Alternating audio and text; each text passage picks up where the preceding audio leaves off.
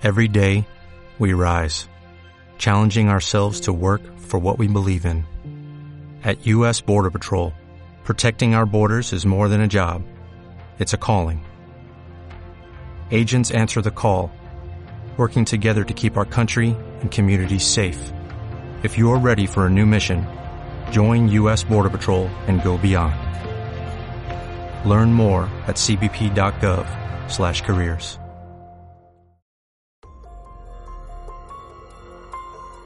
Hola, bienvenido al episodio número 9 de La Noche Paranormal Casas Malditas. En un momento estarás disfrutando y escuchando el podcast de la semana. Pero antes te queremos invitar a que votes por nosotros en los premios Evox de la Audiencia 2020 al que fuimos nominados en la categoría Historia y Creencias. Gracias por hacer esto posible y gracias por tu voto. Te dejamos con el episodio 09 de La Noche Paranormal Casas Malditas.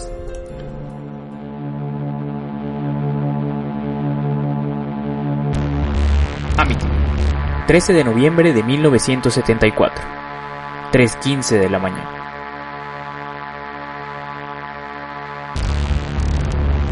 Ha llegado la hora.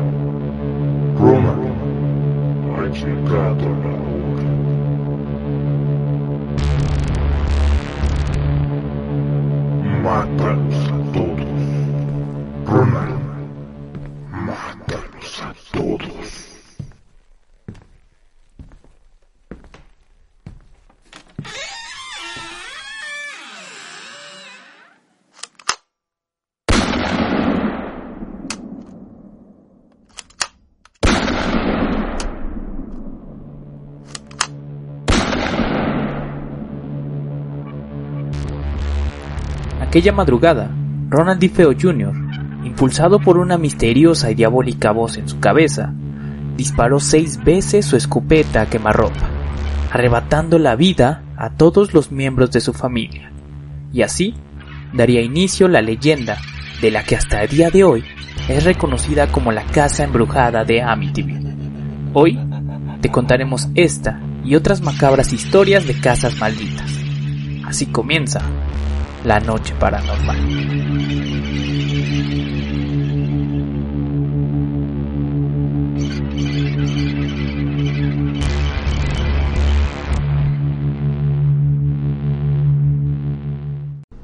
Bueno, y realmente, eh, digo, eh, es un tema bastante interesante el que vamos a tratar. Eh, nos habían estado pidiendo, ¿no? Que habláramos de esta famosa casa, tal vez la casa embrujada más famosa de Estados La Unidos. más ¿no? popular. Y, o al menos la más popular. Se han hecho muchísimas adaptaciones en Sí. cine, en, en- inclusive en telediarios, todo ese tipo de situaciones de lo que fue, pues bueno, la, la situación que se vivió en Amityville, en esta famosa casa eh, en, en Nueva York. Realmente, eh, pero ¿qué, qué fue lo que sucedió? Realmente acaban de ver un interesante video acerca de lo que sucedió ese eh, 13 de noviembre del 74. Ronald DeFeo Jr. era básicamente eh, uno de, los hijos de la familia DeFeo eh, y bueno, él básicamente tenía muchísimos problemas, era un adolescente, eh, bueno, un poquito más, más grande, ¿no? Tenía alrededor de 23 años cuando sucedió esto, pero tenía una actitud bastante errática. Se dice que era, pues bueno, agresivo, que era eh, alcohólico, inclusive había tenido ya algunos antecedentes de robo, eh, había sido expulsado de varias escuelas. Digamos que tenía un trastorno antisocial, ¿no? Al menos Sí. eso lo- fue lo que se llevó a manejar. Bueno, eh, suele pasar, suele afectar a ciertos jóvenes eh, en, es- en localidades similares, en lo que es el país estadounidense, por ejemplo, donde aparecen estos, estas personas con este tipo de trastornos y de alguna manera tratan de canalizar todo lo, su frustración Eh, en, algo quizás erróneo, ¿no? Así es. Y, eh, precisamente eso es lo que sucedió con Ronald DeFeo Jr. Eh, bueno, lo que pasa es que el contexto de Amityville en sí, la maldición, lo que se ha llamado el horror de Amityville, engloba muchas situaciones. La primera, precisamente, es lo que sucedió este 13 de noviembre del 74. Ronald DeFeo Jr., como decíamos, tenía antecedentes muy raros, pero sobre todo tenía uno de naturaleza macabra, digámoslo así. Él, eh, o al menos lo que se comenta entre sus amigos o sus eh, familiares más allegados, es que eh, se dedicaba a ritos satánicos. Se dedicaba a realizar este tipo de, de circunstancias, inclusive se dice que llegó a realizar sacrificios de animales en una famosa habitación que se le conoció posteriormente como la habitación roja. Sí. Y este dato va a ser bastante interesante cuando vayamos desarrollando un poco más adelante la historia, ¿no? Sí, nuevamente lo, lo que mencionábamos hace un momento, ¿no? Eh, acerca de, este, de, este, de esta persona que empieza a tener lapsos de incluso de identidad, en el cual eh, de alguna forma quiere llamar la atención o busca, busca ayuda, eh, empieza a, a generar eh, ciertos hábitos, ¿no? En este caso, eh, pues los sacrificios de, de animales y también ciertos rituales, ¿no? Así es. Sí, bueno, eh, ¿qué es lo que sucede?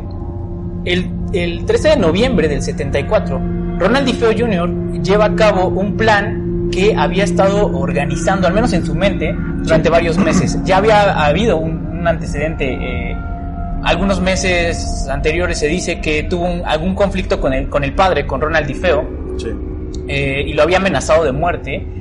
Y sacó una escopeta, Ronald DeFeo Jr., le apuntó al padre y le dispara, pero el casquillo se queda atorado. Cuando hace esto, le dice a su padre que las voces se lo ordenan.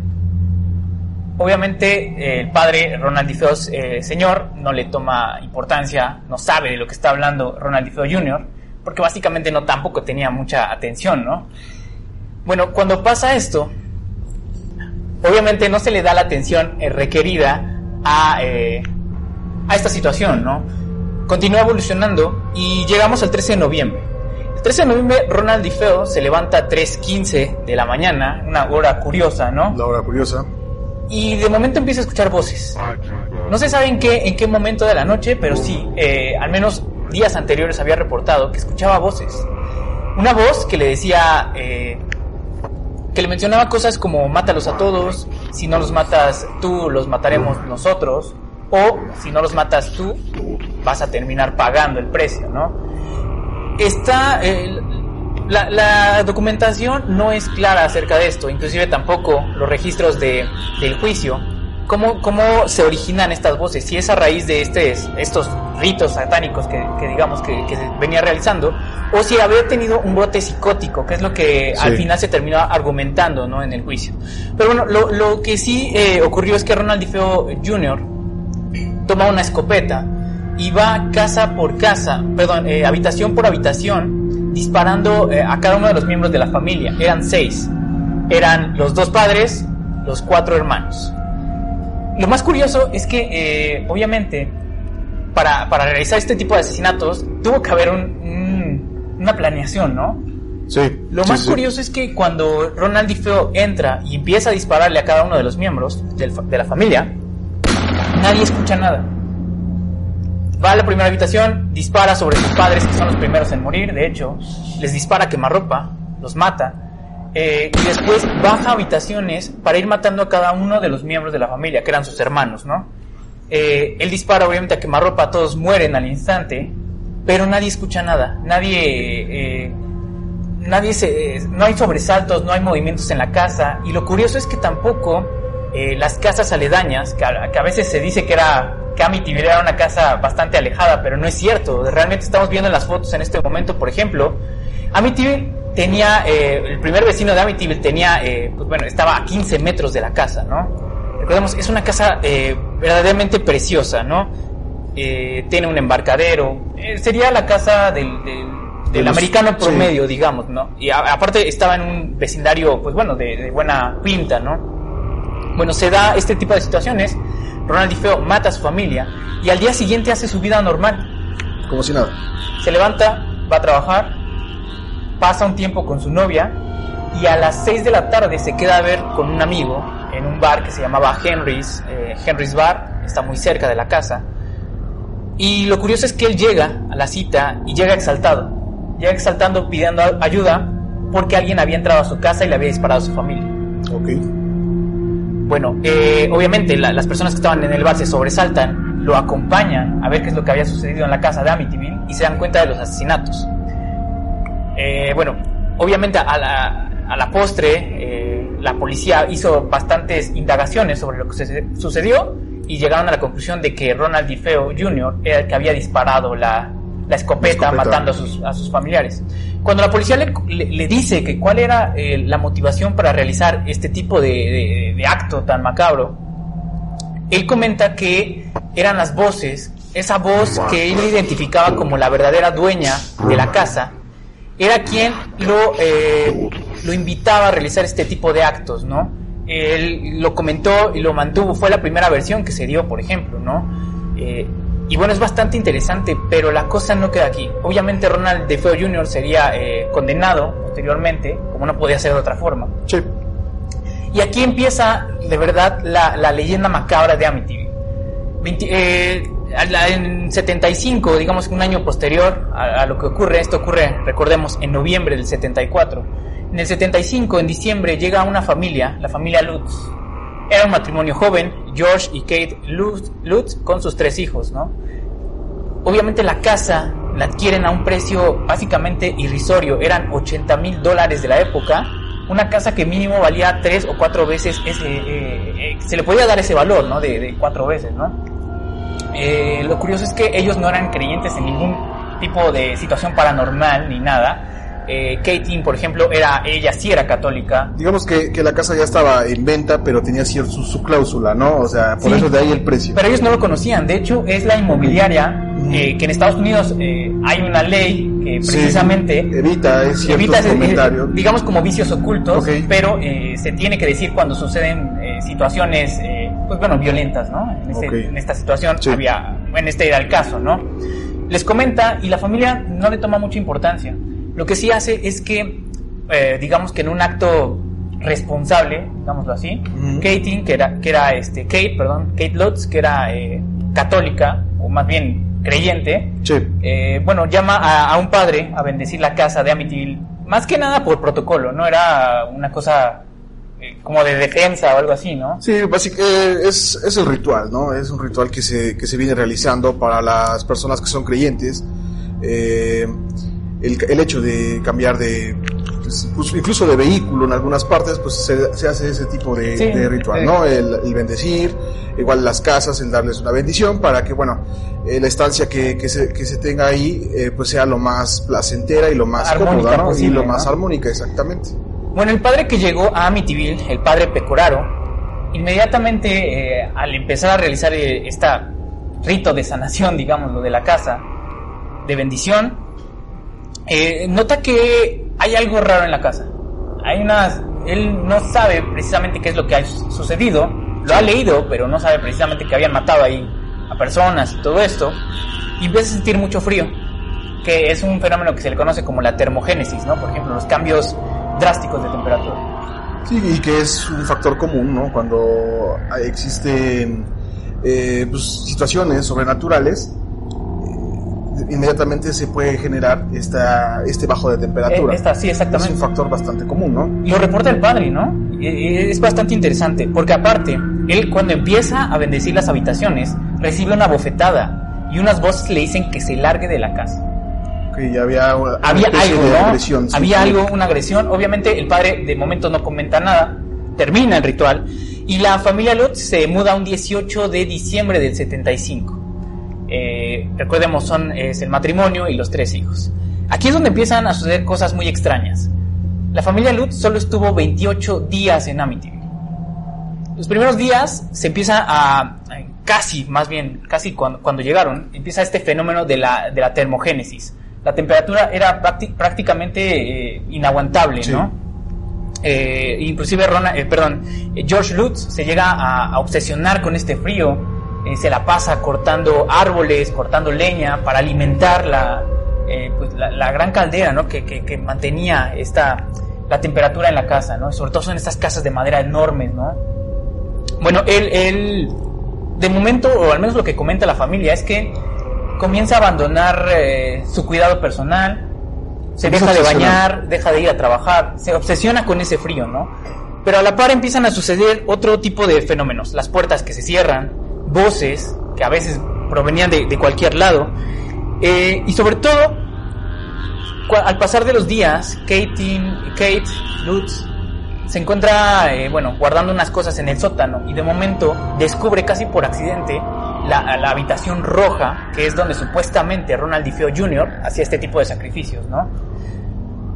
Lo que pasa cuando lo descubre es que los fenómenos van en aumento. Empieza a haber, eh, el matrimonio empieza a tener muchos problemas con sus hijas, empiezan a comentar que ven personas que, que inclusive eh, se empiezan a presentar fenómenos poltergeist como la levitación, Pero fue a raíz de que se descubre a la raíz de que se descubre la habitación, pero digamos que ya estaba el fenómeno Sí, eh, el fenómeno, digamos que plantado en la casa, ¿no? incrementa, ¿no? Sí. Incrementa a raíz de que se, de que se descubre esta Sí, sí, realmente e- es muy interesante lo, lo que sucede. Y sobre todo, aquí viene una, una situación muy interesante.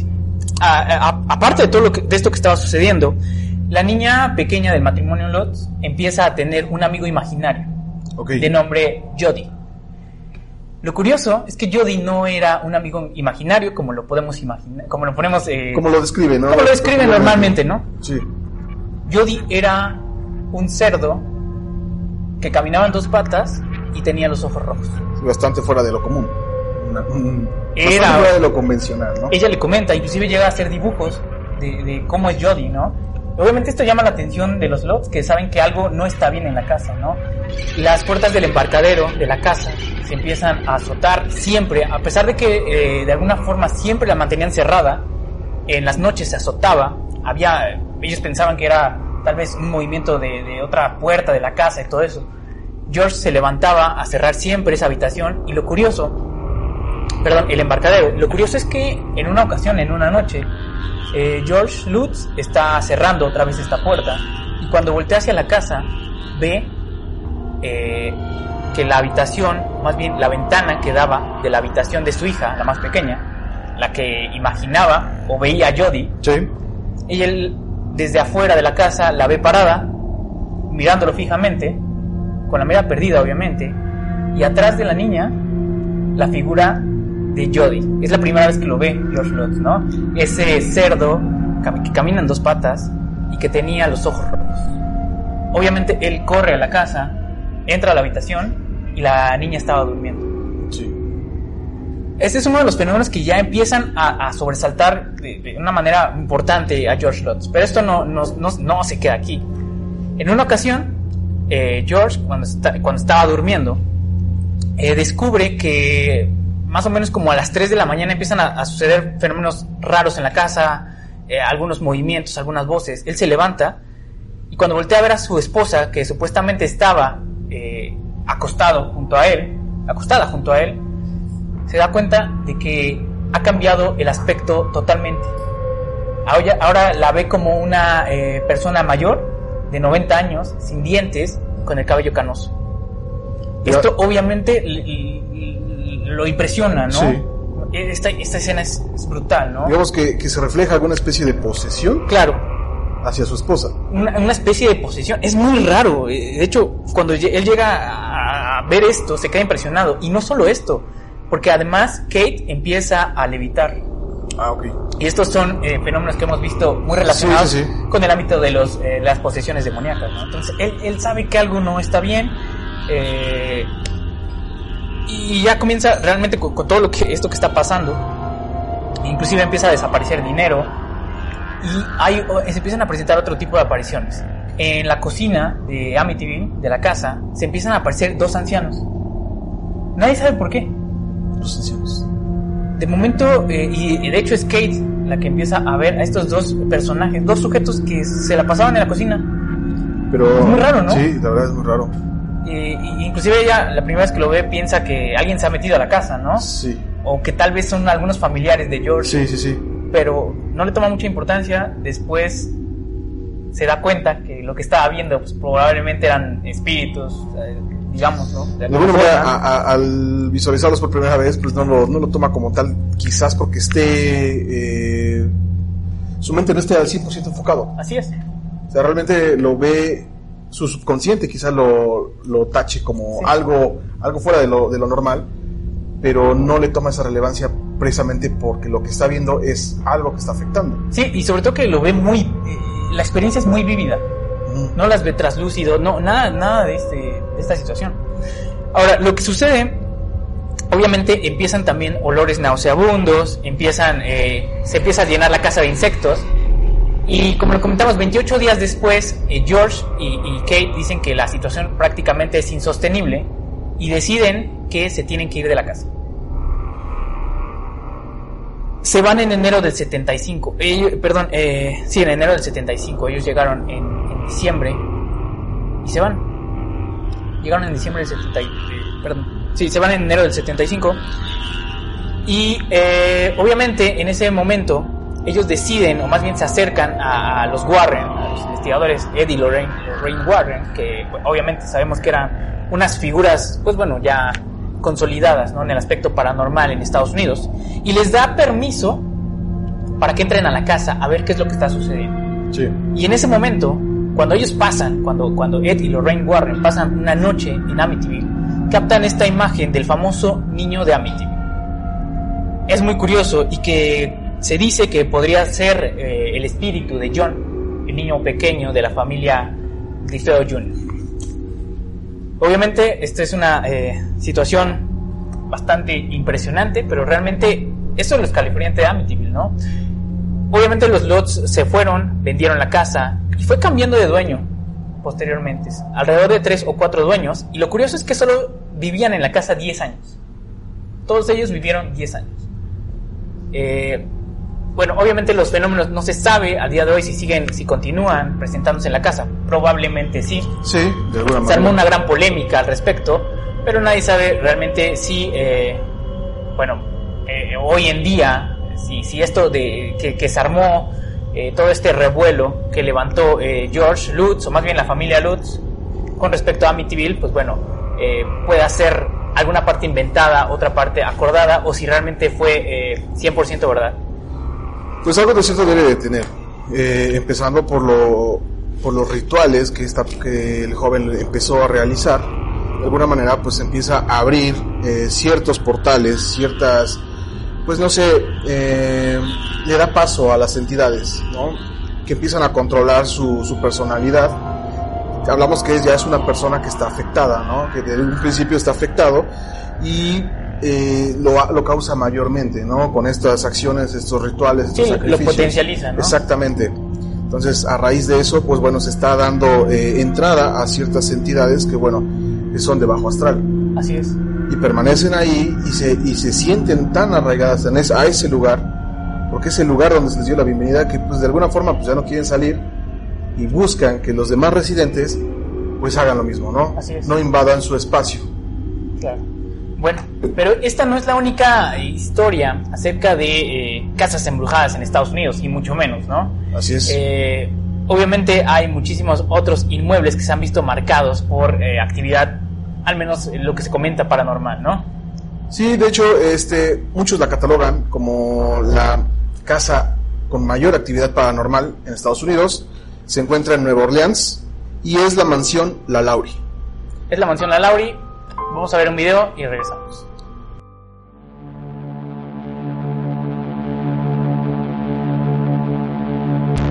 Este es un complejo que fue testigo de un sinfín de actos de brutalidad y abusos a esclavos de raza negra. Perteneció a la mujer más sádica y maligna que jamás haya visto la ciudad de Nueva Orleans. Su nombre era Delphi Lalauri y su riqueza solo era comparable a su ferocidad.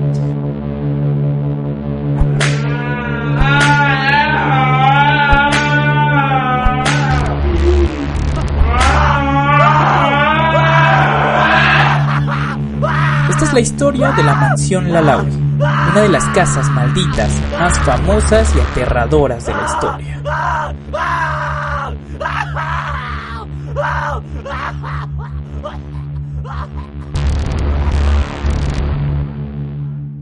Bueno, Armando, la mansión La Lauri. Sí, como pudimos ver una pequeña introducción en el video, eh, ¿qué, historia tiene esta, esta mansión? Bueno, eh, Delfín Lalauri adquiere ese terreno y construye su, su, su mansión, ¿no? Realmente es una persona eh, pues de clase alta, tiene, tiene sirvientes como en el, como lo que se daba comúnmente en los años, de hecho fue en el año 1832 en Nueva Orleans, es donde eh, La época de los esclavos. La época de los esclavos. todo, eh, bueno, obviamente era una vida difícil, ¿no? Sí, y bueno, era lo más común en esa época, ¿no? Eh, la gente que la conocía decía que ella era una persona bastante, bastante afecta hacia sus esclavos, hacia sus, sus peones, a quien tenía cargo, ¿no? O sea, no, no pasaba nada. O sea, realmente era una persona común y corriente, salvo que tenía una pues, riqueza bastante considerable y hasta ahí no todo iba tranquilo. Ok. ¿Qué sucede? Se genera un incendio, un incendio dentro de esa mansión, que a la postre eh, se, se da la declaración de que fue provocado. Ok. Bueno, entra un bombero voluntario, tratar de sofocar las llamas, y lo que encuentra, lo que deja pues, prá- prácticamente paralizado, ¿no? Encuentra una habitación donde eh, había instrumentos de tortura hacia sus esclavos. La Lauri ocupaba a esta habitación para castigarlos, torturarlos, humillarlos e incluso hasta matarlos Dentro de la casa, dentro de la casa. daba, aparentaba ante la, la sociedad una imagen que realmente no lo era, ¿no? Sí, disfrazaba realmente todas sus actividades que hacía con los esclavos. A raíz de esto, bueno, eh, desaparece, Delfín Lalauri desaparece, se desconoce el paradero, muchos piensan que eh, emigra para Francia y hasta ahí pues se desconoce de eh, qué fue de Lalauri.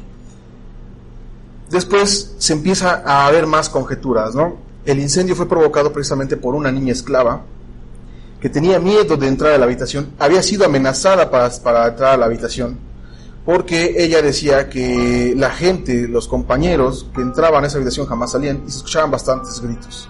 ¿Qué pasaba en esa habitación? Los torturaba, los torturaba al borde de la muerte, los castigaba, eh, de alguna manera era su forma de canalizar su ira hacia estas personas, ¿no? No los veía como par, disfrutaba, compraba esclavos para precisamente hacer, hacerles ese, ese tipo de acciones. Al, al tener tanto miedo esta niña de, pues de ir a la habitación, ella es la que genera el incendio con su vestido. Genera el incendio, quizás, eh, bueno, Para evidenciar toda esta situación. eh, no se cree que sea, haya sido ese el, el- El fin. el fin. Se dice que pudo intentar matarse, suicidarse, antes de llegar a esa habitación. O sea, su miedo era tan irracional que prefiere quemarse a ser llevada a esa habitación. Eh, La, eh, en sí, todo lo que empieza, todos los, lo- la gente, los esclavos que empiezan a, dar su, pues su testimonio, unos afirman también que eh, por mera diversión, la Lauri avienta a una pequeñita desde la ventana para su muerte. Vecinos, algunos vecinos, después de que se dio a conocer todo esto que sucedía en la mansión, afirmaban que la veían correteando a un esclavo en el techo con un látigo, al punto de que el esclavo salta del techo ocasionando su muerte.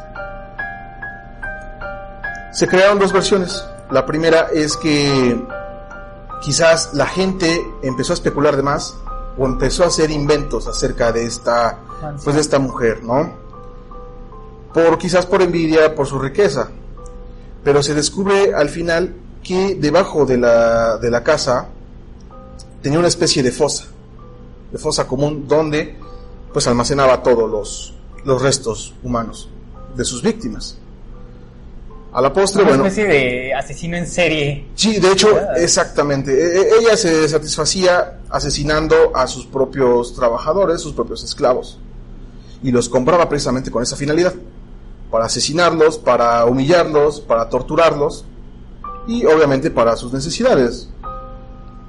Sin embargo, bueno, después de todo esto, eh, pues la gente que, que- que habitó nuevamente esta casa, pues sí, apare- eh, veían mucho, mucho movimiento mucho encontraban a personas que no debían de estar ahí, sombras, incluso afirman haber visto eh, a la Lauri encima de un niño de color, De color. de color, como, como pisoteándolo.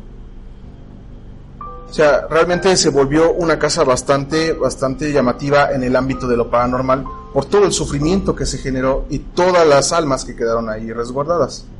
po- causa del sufrimiento de esta mujer. Su actual dueño es Nicolas Cage. Nicolas Cage. Sí, Nicolas Cage, y, y- y bueno, obviamente que tiene varias historias respecto a- al ámbito paranormal. ¿no? así es. Entonces, sí, la verdad, esta, esta casa, esta mansión, se cree o afirman que es la más embrujada de todo el país estadounidense. A día de hoy se, se llegan inclusive a, a captar algunas eh, psicofonías y ese tipo de situaciones. ¿no? Sí, de hecho, eh, la mansión está cerrada al público eh, porque la tenían como museo de lo paranormal. Era el museo de lo paranormal. La gente asistía y pues claro, se llevaban varios sustos.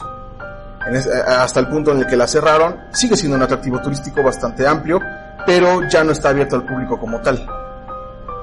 O sea, de alguna forma, pues bueno, ya se decide dejarla como patrimonio y pues todo lo que conlleva. Incluso esta historia fue también eh, inspiración para un capítulo de eh, la serie americana, este, eh, ¿cómo se llama? American Horror Ah, History. Exactamente, exactamente. Fue un capítulo dedicado a esta historia.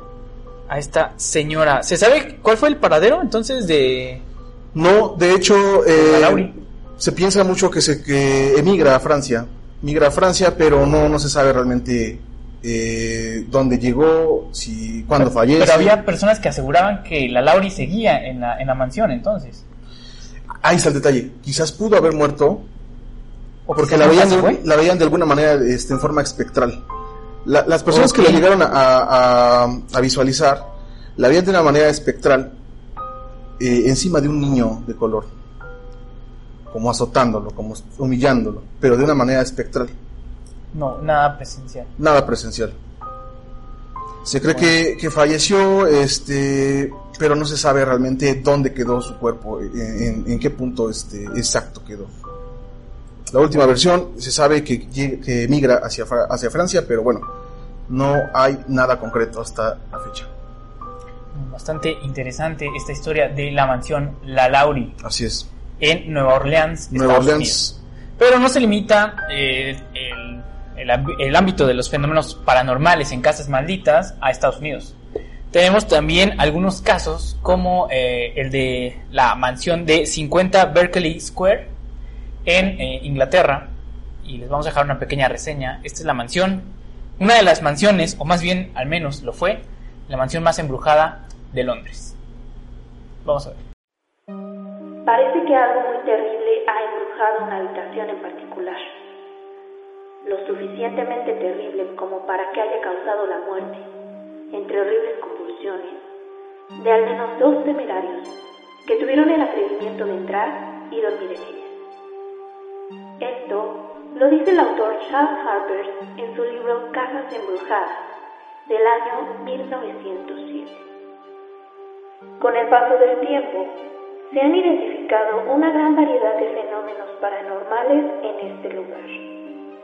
Desde ver luces misteriosas a través de las ventanas, escuchar gritos desgarradores desde el interior, hasta el sonido de un cuerpo siendo arrastrado por las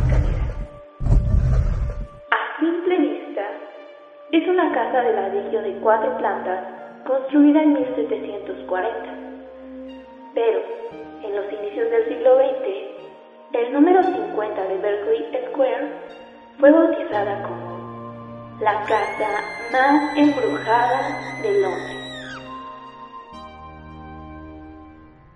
Bueno, la mansión, eh, como lo pudimos apreciar en el video, 50 Berkeley Square, se encuentra en uno de los barrios eh, famosos, o más bien eh, pudientes, de Londres, el barrio de Mayfair. Mayfair.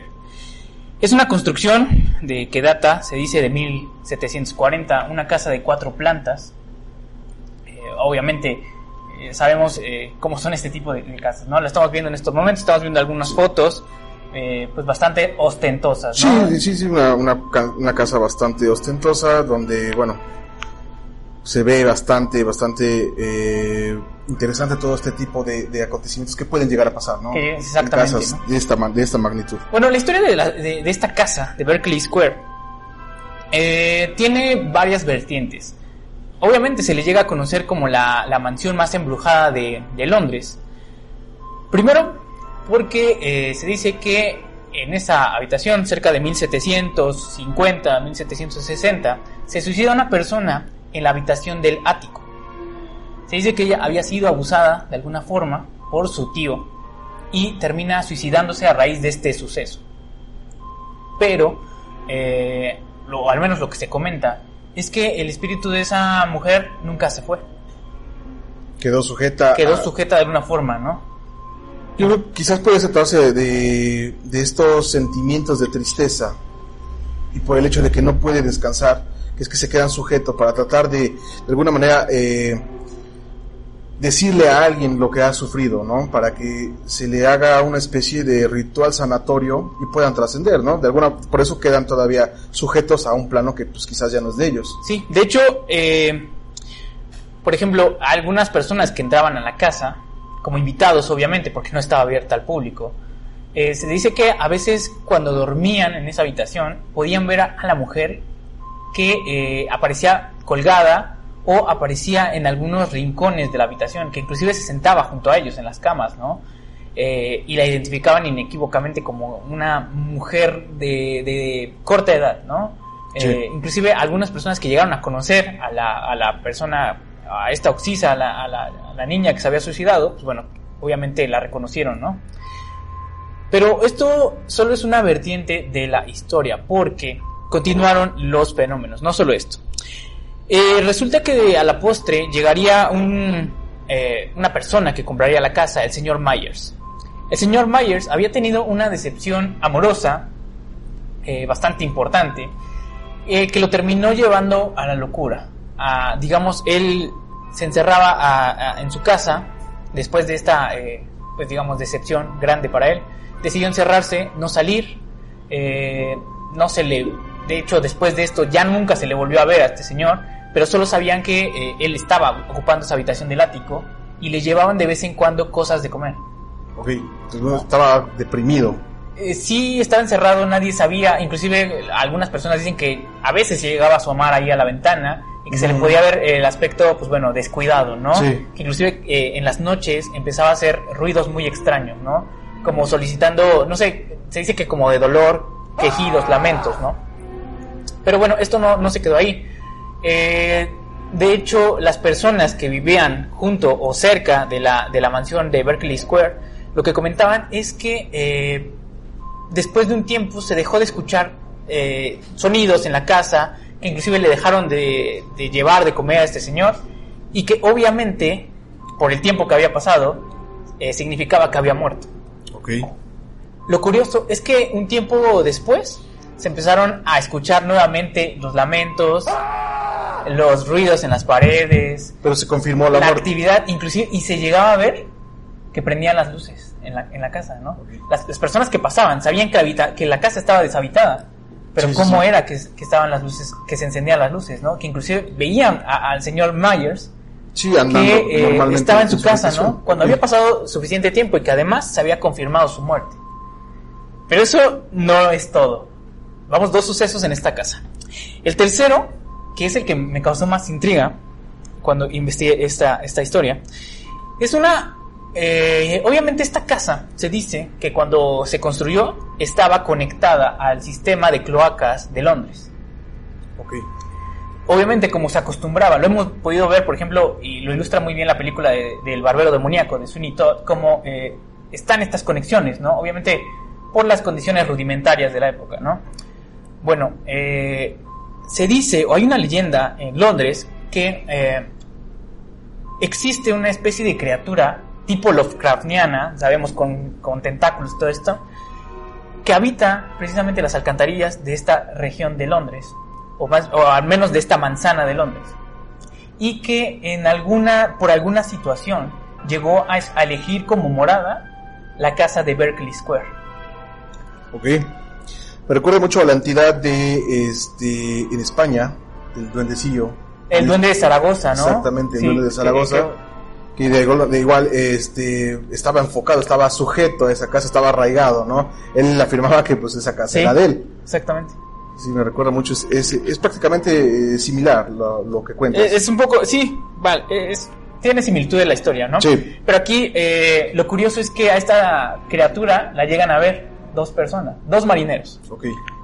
Eh, obviamente eh, se dice que llegaron a ocupar esta casa en alguna situación y uno de ellos termina, eh, bueno, terminan pasando la noche, se dan cuenta que hay alguien que los está eh, observando, o al menos que está siguiendo de cerca sus pasos y los persigue. Ellos se dan cuenta que es esta, esta criatura, uno de ellos, por ejemplo, es el que la describe, ¿no? Que tiene, este, pues, una especie de tentáculos y todo, y que, sobre todo, que se comunica telepáticamente con ellos Ok. que es mucho eh, otra Sí. similitud con, con el duende de Zaragoza, ¿no? Sí, sí, que las voces que provenían de la casa se buscó, se rascó en la en la en este edificio, ¿no? En, en Sí, el no, edificio no duende, que encontraron nada. inclusive terminó llamándose así. Sí, exacto. Eh, entró la policía, la Guardia Civil y no encontraron nada. Pues bueno, también pasó esto en Berkeley Square. Empezaron a buscar eh, en el ático y bueno, obviamente no encontraron nada, pero el marinero estaba seguro de lo que había sucedido y de hecho se dice que terminó volviéndose loco. Sí, claro. Pero no es todo. Porque eh, a la postre, dos, eh, dos eh, amigos estaban haciendo en alguna ocasión una... Obviamente la casa ya tenía esta fama, ¿no? De, Sí. del lugar maldito. Hicieron una apuesta y decidieron que... eh, cuán- cuánto... Que si se atrevían a pasarse Sí, una claro. noche, ¿no? En, en- en Berkeley Square. Sí. Y recordamos que en Londres son aficionados a las apuestas, ¿no? Obviamente él, él decide aceptar la apuesta, sube a la habitación del ático, ahí eh, se dice que pasa después de las 12 de la noche, él está normal, no, no, no sucede nada, pero curiosamente unos minutos después de la medianoche empieza a escucharse gritos, inclusive disparos. Cuando el otro amigo, el que lo había invitado para la apuesta, sube a ver qué es lo que había ocurrido con este, con este amigo, se da cuenta que se había disparado en la cara. Ok. Se dice que tal vez había visto algo tan monstruoso en ese lugar Se desesperó al grado de... que había preferido quitarse la vida. Antes de que se la quitara esta entidad, ¿no? O Antes. este ser. Ok. Ok, ok. sí. Y realmente eh, vemos cómo a lo mejor son varios fenómenos distintos, pero que se dan en un mismo sitio, ¿no? En el mismo lugar. Esto derivó obviamente en que la, la casa, como lo comentamos en un principio, fuera conocido como el lugar más embrujado de Londres. Que bueno, obviamente a la postre sabemos que hoy, o al menos popularmente, se le conoce que el lugar más embrujado de Londres pues es la, la torre de reloj, ¿no? Sí. Y bueno, pues realmente ahí están ese tipo de situaciones bastante interesantes. Se puede pensar en una especie de entidad que provoque todo este tipo de maldad hacia tanto los ataques físicos de Sí. la pequeña eh, como la soledad interminable del segundo habitante, eh, la aparición monstruosa hacia pues, a estos chicos. Es un, ¿Crees que sea un ser en específico o sea una, un, factores diferentes? Eh, de hecho, es muy curioso que lo comentas. Pasa también en la mansión de Amityville, ¿no? Que se dice que la casa es como, es como si fuera un ser viviente. Como si la casa estuviera regida por alguien, Sí, ¿no? sí, sí, sí. Que, que no, no le gustara a, a las que, que, que llegaran cierto tipo de personas, ¿no? Y la misma casa va construyendo su leyenda. A veces, inclusive, por eso se provocan, o al menos es lo que se cree, ¿no? Se llegan a provocar los fenómenos poltergeist para alejar a las casas, a, la- a las personas de las casas. Sí, sí, sí, lo, lo que habíamos platicado hace un momento. Pero lo que habíamos platicado era acerca de alguna entidad. Aquí se. Es como si las- los lugares estuvieran- Exacto, tuvieran lugar- una- una especie de vida, de ¿no? vida, una especie ¿no? de. Pues sí, llamarlo de esa manera, de vida. De, Al menos la esencia que tienen, ¿no? Como, como lugares malditos, ¿no? Amityville es obviamente una de las mansiones más famosas, ¿no? Que- Que, que puede ser, ¿no? O sea, se escucha un poco descabellado, pero puede ser. Porque también, de, de alguna manera, existen objetos malditos. podría ser. Existen objetos malditos, como, no sé, este. La muñeca Annabelle. Que es, Claro. al fin y al cabo es un objeto. El muñeco Robert también, ¿no? Exactamente, entonces puede ser, puede ser que la casa en sí eh, tenga una especie de posesión, quizás llamarlo de esta manera, Sí. y que le dé cierta vida, ¿no? ¿Qué? Que genere, que genere que, que, que las personas que la habitan o que están dentro de ella, pues sufran esos trastornos para salir de inmediatamente Claro. o de alguna manera alimentar todavía Sí. más a la casa, ¿no? O a la o al objeto en, en- en sí. Y muchas veces tiene que ver con el origen de las casas, ¿no? Por ejemplo, lo comentábamos eh, en la mansión La Lauri, pues bueno, era una plantación, ¿no? En Nueva Orleans, era el lugar donde estaba, habitado por esclavos, donde se había sufrido mucho. Así es. Y a lo mejor esto termina dándoles esa esencia, ¿no? En el caso de Amityville, por ejemplo, eh, a la posterior se descubrió que eh, fue una especie de sanatorio para aborígenes americanos. Pero no era una especie de... eh, bueno, era un sanatorio, obviamente, donde llevaban a los enfermos, pero no para curarlos, Para exterminarlos. para exterminarlos. Ok. Y esto lo, lo terminó descubriendo eh, este George Lutz, eh, este, el señor de, de la, de la casa de Amityville, el segundo dueño. Eh, y obviamente hizo una investigación pues bastante fuerte y también descubrió que, por ejemplo, la mansión de Amityville había sido habitada por uno de los brujos que había escapado de Salem. Ok. Sí, o sea, existen un montón de factores que hicieron que esta casa tomara una esencia propia. Así es. O sea, realmente, eh, pues sí, prácticamente se vuelve una casa, una, un lugar maldito por todo lo que ya anteriormente ha sucedido, ¿no? Tanto la quema de, de pacientes como los, los sacrificios de, de este joven que realizaba en su, en su sótano, en su cuarto. Sí. Y también, pues todo lo que, lo que viene eh, saliendo a la luz poco a poco. O sea, la casa de alguna manera genera una esencia en la cual ya se vuelve inhabitable e incluso este, hostil para la- las demás personas que van entrando. Así es. Eh, y sí, a, a- a- a través del tiempo van forjando esta, esta historia, ¿no? Esta, estas maldiciones.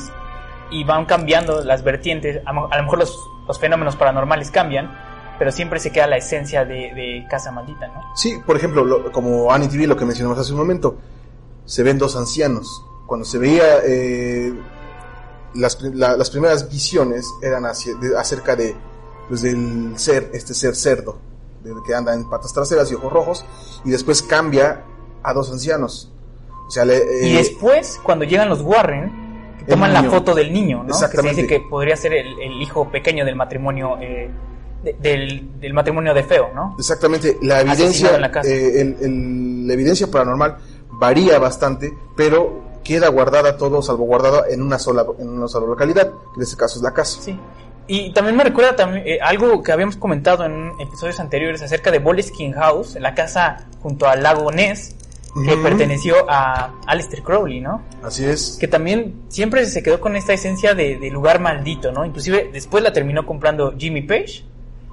Y ahí se dice que fue donde se creó la, la famosa canción de Led Zeppelin, Stairway to Heaven, ¿no? Que ya lo habíamos comentado anteriormente. Y que tienen también su leyenda macabra, ¿no? Sí, y, y que está dentro de un lugar también enigmático, ¿no? Que es el lago Ness, ¿no? el lago Ness. Y, y precisamente, inclusive se dice que, esto lo investigué después, pero se dice que cuando Jimmy Page llegó a la, a la casa, obviamente él, él era seguidor de Aleister Crowley. Sí. Eh, estaba, eh, inclusive a, a nivel fanático, ¿no? Estaba loco por, por, por todo lo que hacía Aleister Crowley. Pero cuando él, eh, él se entera que la casa que había pertenecido a Aleister Crowley Sí, está en venta, de inmediato lo compra, pero porque sabe que no solo se conserva la esencia de lo que se hizo en esa casa, sino que a lo mejor puede haber eh, algunos objetos que no se haya llevado a Aleister Crowley. Que así termina pasando, ¿no? Inclusive Sí. se dice que las batas que usaba Aleister Crowley y todo eso, pues las termina usando Jimmy Page, ¿no? Los objetos que están ahí en la casa, él las, los toma como parte de su decoración, como, como objetos de colección. Sí, sí, sí. O sea, de alguna forma es lo que estábamos mencionando, ¿no? La esencia es lo que buscan, lo que Sí. es lo que se busca en sí. Sí, porque él- lo que se creía es que se habían hecho eh, sacrificios de niño ahí adentro de la casa, sí. ¿no? Y es una de las cosas que, que, que alimentó la leyenda y que dijo Jimmy Page, eh, yo quiero comprar esa casa. Que a la par, que después terminó quemando, ¿no? La, la casa. Sí, Terminó ahí sufriendo como que fenómenos extraños, ¿no? sí, así es. Pues bueno, ahí está. Muy interesante Sí, el la fenómeno de las casas embrujadas. Las casas embrujadas. casas malditas, ¿no? Se les, se les puede- suele llamar. Y hay muchas otras, por ejemplo, también la casa de, de Enfield, el Amityville británico, ¿no? Se dice, que inclusive también estuvieron, si ustedes vieron la película del Conjuro 2, me parece, Sí. eh, bueno, esa historia sucedió, o sea, realmente, ¿no? Eh, esa posesión de los niños, eh, La levitación de, La los, de levitación. los niños. Incluso existe Y- una foto donde sí, se ve este, una pequeña que está siendo Levitando, atacada, ¿no? levitado. Sí, exactamente. Sí, eh, y bueno, realmente son estos su- sucesos que, que llegan a pasar y que obviamente eh, a este poltergeist de Enfield, como se le llega a conocer a esta casa, bueno, sí me gustaría igual dedicarle un episodio completo porque es. es. una historia alucinante. Ya la hemos tratado en Sí. varias partes, la hemos tratado, digamos así, por segmentos. Pero no se le ha dado un, Sí. un programa dedicado. Sí, realmente, también por el hecho de esto, de, de que aparecen en las películas y a veces pierde, ¿no? Realmente El- la esencia historia real, ¿no? Pero, sí, pero claro. es, a veces, o más bien siempre, ¿no? La realidad termina siendo más eh, eh, Cruda. cruda que la ficción. Así es. Y bueno, pues eh, ahí está este, este caso, estos casos de eh, habitaciones, de casas malditas. Muy interesante. La verdad es que, bueno, yo me quedo con, con eso que a eso te estábamos mencionando acerca de, pues la, la vibra, la, la esencia que adquieren estos, pues, estos edificios a raíz de diferentes factores eh, que han sido entremezclados y generan todavía más para alimentar. Por ejemplo, es lo que estábamos viendo en lo de. Crearon, se crea un montón de, de factores diferentes para crear una, una historia. Y poco a poco, y sigue alimentándose. Se sigue alimentando. Sí, sí, eh, exactamente. En el caso de Amityville, digamos que lo originan los sucesos eh, que, que- que lamentables, ¿no? O sea, los asesinatos de la familia de Feo, pero, hay ya, un venía, trasfondo, ya venía alimentado por este tipo de, de situaciones satánicas que se dice que realizaba Ronald DeFeo Jr. Así que al final es. se terminó cambiando como tres veces la versión oficial, pero que nunca eh, se encontró, o más bien a la policía ya nunca le interesó saber exactamente qué es lo que había ocurrido y por qué había eh, llevado a cabo este tipo de actos, ¿no? Hoy en día, por ejemplo, ha pedido su liberación tres o cuatro veces y siempre se la han negado, ¿no? Sí. Y, eh, él argumentó que estaba eh, pues loco, que estaba poseído, que inclusive se creó que este, se, se creyó que era un artífice de todo esto eh, que, que se había creado al, re- al respecto de que la- las voces le hablaban y Sí, todo eso, digamos, para que él saliera, una ¿no? herramienta, una herramienta mortal, ¿no? Ah, sí, eh, se creía que, bueno, la defensa lo había inventado para que lo, lo declararan loco y lo mandaran a un psiquiátrico, ¿no? Pero lo curioso es que en la cárcel, cuando le hicieron la, eh, los análisis respectivos, y estudios psicométricos, todo ese tipo de situaciones, descubrieron que realmente o había pasado lo de las voces, o al menos él se lo había creído. Ok, lo, lo- Estaba totalmente convencido de que, De que alguien le hablaba. en Sí, Amityville, sí, sí. ¿no? Bueno, pues ahí por- está. y por ejemplo, lo que es la mansión La Lauri también se genera a base de dolor, su leyenda, ¿no? Porque bueno, o sea, realmente la casa, pues como, como tal, pues no generaba ninguna especie de pues casos sobrenaturales o paranormales, hasta que se le da cierta fama de que ahí es donde mataban a, a muchos esclavos y los torturaban. Y empieza a llamar la atención y se vuelve a alimentar con las leyendas y se empieza a alimentar esa casa y se generan más, más y más avistamientos de lo Claro. sobrenatural. Claro. Y también, bueno, en la casa de Berkeley Square, como lo, lo acabamos de ver. ¿no? Exactamente. Estos sucesos trágicos que, bueno, terminan originando historias, pues bueno, mucho mayores. Eh, Es verdad. Bueno, realmente eh, ha sido un tema bastante interesante el que tocamos hoy en día y que además nos lo habían pedido. Che, Eh, probablemente a Amityville le, le dediquemos una, un episodio especial. Hay mucho que contar acerca de esto. Lo hemos resumido eh, pues bastante rápido, pero eh, obviamente hay mucho que contar y situaciones muy específicas que ocurrieron que no les hemos contado a propósito porque lo estaremos tocando en episodios posteriores. así es. Bueno, eh, pues realmente agradecer a, a- a toda la organización que nos ha hecho parte de la Semana del Terror. Este fue un episodio especial precisamente para, para ustedes. Muchas gracias. Eh, estamos desde Teciutlán. Eh, ¿Vuelves a mencionar a los patrocinadores? Sí, claro, realmente agradecimientos para los patrocinadores, sin ellos esto no sería posible. Hotel Central, a la panadería La Delicia, qué delicia de pan, y la Picola Italiana. Muchísimas gracias. Bueno, pues muchas gracias a todos ustedes. Esto ha sido La Noche Paranormal y nos estaremos viendo la siguiente semana. Así es amigos, cuídense. Muchas gracias. Nos vemos a la siguiente. Hasta la próxima. Hasta la próxima. Gracias. Roma, ha llegado la hora.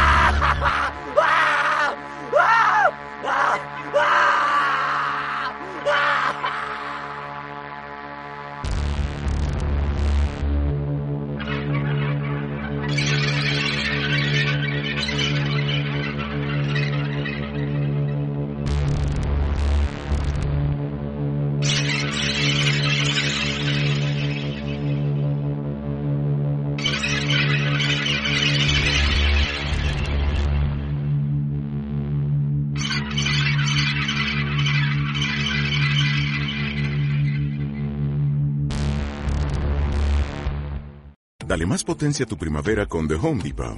Obtén una potencia similar a la de la gasolina para podar, recortar y soplar con el sistema OnePlus de 18 voltios de Ryobi desde solo 89 dólares. Potencia para podar un tercio de un acre con una carga. Potencia para recortar el césped que dura hasta dos horas. Y fuerza de soplado de 110 millas por hora.